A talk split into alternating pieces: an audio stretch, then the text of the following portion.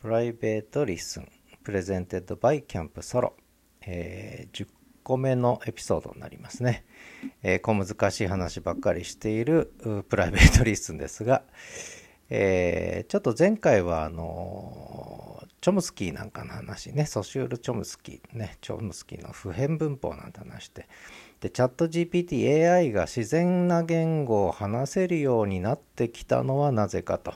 ね。まだ不自然な部分あるんですがただどんどんどんどん自然な言語に近づいてってる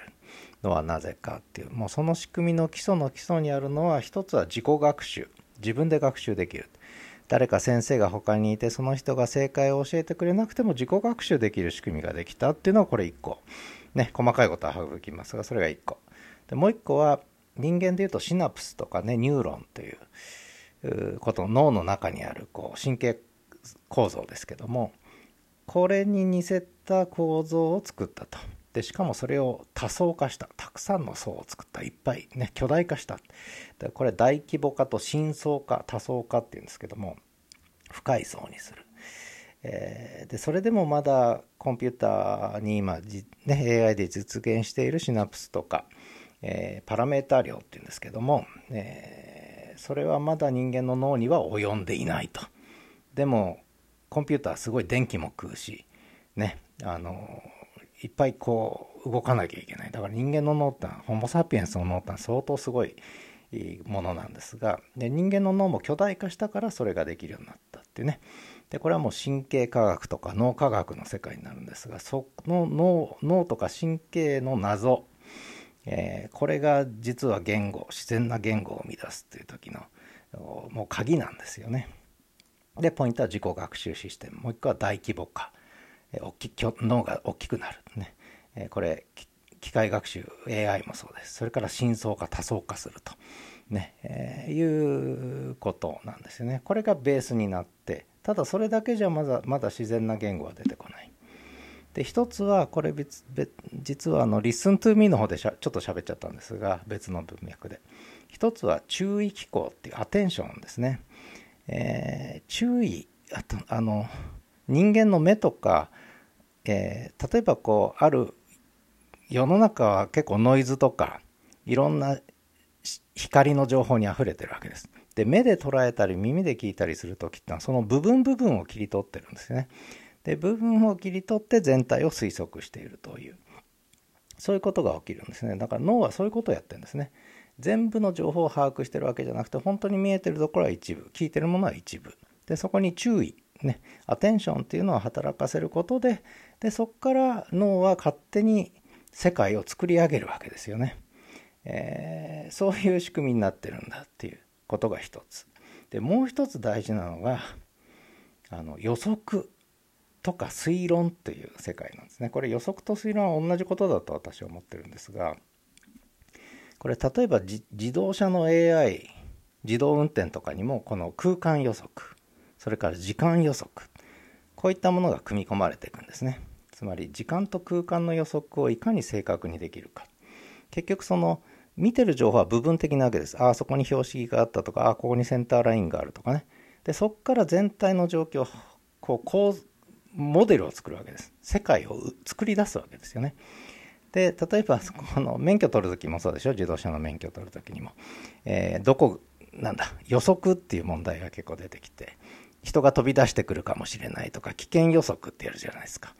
まさにあれなんですよね。予測。空間の予測、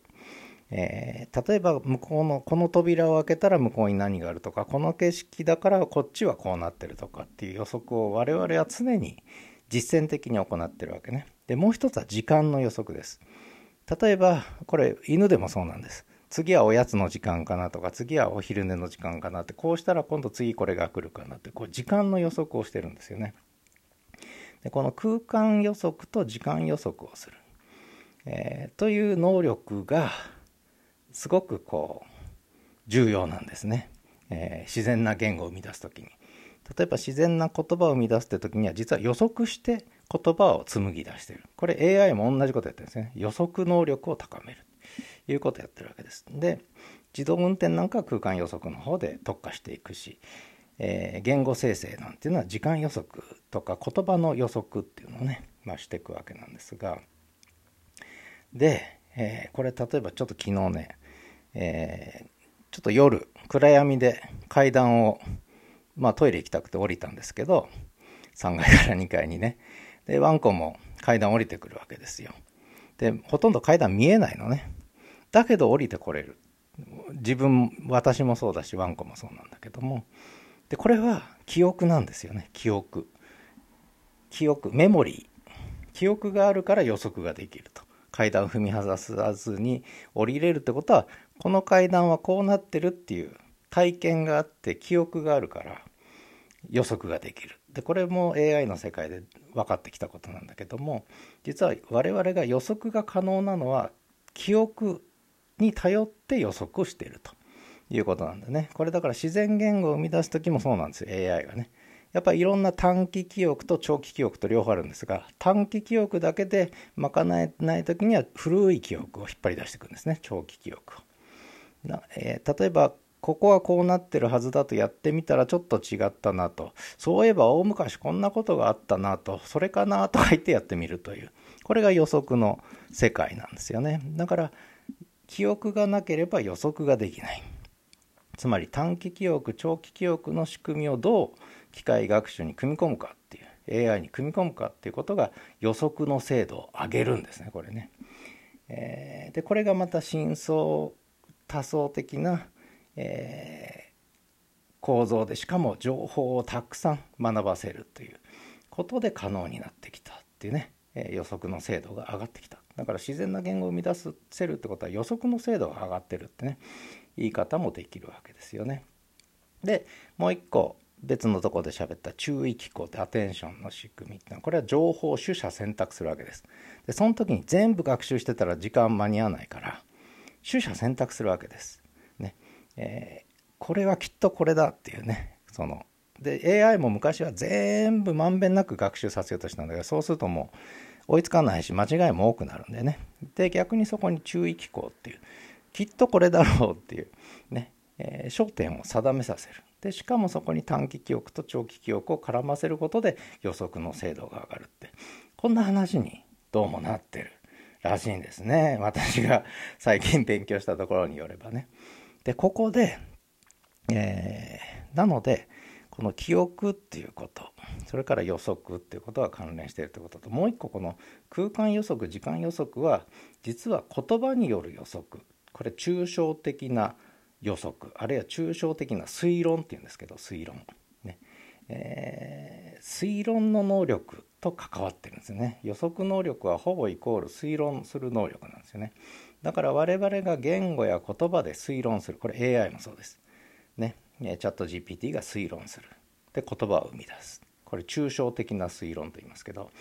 言語とか記号による抽象的な推論っていうのも実はその短期記憶中期長期記憶と注意機構と非常に密接に関連している。でそれが最初に言った多層化深層化大規模化自己学習の仕組みこういったものと組み合わさって予測の精度、えー、自己学習メタ学習ともいいんですけどもそういう能力が非常に高まった状態っていうのがどうやら人や AI が自然な言語を生み出すあるいは抽象的な思考をするベースにあるらしいとね。いうことがまあ分かってきたわけですよね。でこれはあの非常に面白い話なんですが。でこれを今度は最初にこのプライベートリスンで取り上げてきたいわゆる主観的な、えー、判断。客観的な判断。それから演疫法機能法、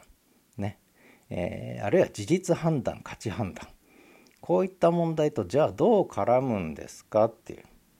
話になってくるのね。でこれを、まあ、少しこの後喋っていこうと思うんですが一つ、えー、演疫法機能法ではない第三の推論の仕方で今は AI も予測していると推論していると。ここ重要ですね。演疫法機能法では解決しない。それを組み合わせたあるいはそれとは別の第三のまあどっちかというと機能法に近いんですけれどもえー、それがつまり演疫法でも機能法でもない推論モデルっていうのが今 AI の中では出てきてる。で実は人間もそういう推論を日常的にはしてて機能法演疫法で生きてる人間なんていないというね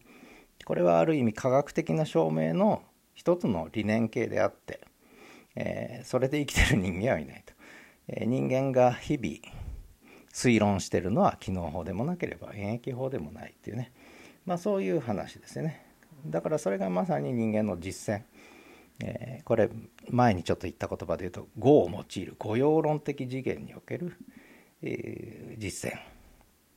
で行う推論。で演疫法機能法ってのはむしろ公文論とか意味論の世界で行われる推論のスタイルというねまあそういう分類にこうなってくるわけですよね。でさらに主観判断客観判断えー、そして価値判断事実判断、まあ、この話はこれからねしていこうと思うんですがこの、えー、プライベートリスンは何をやりたいかというと結局えー、っと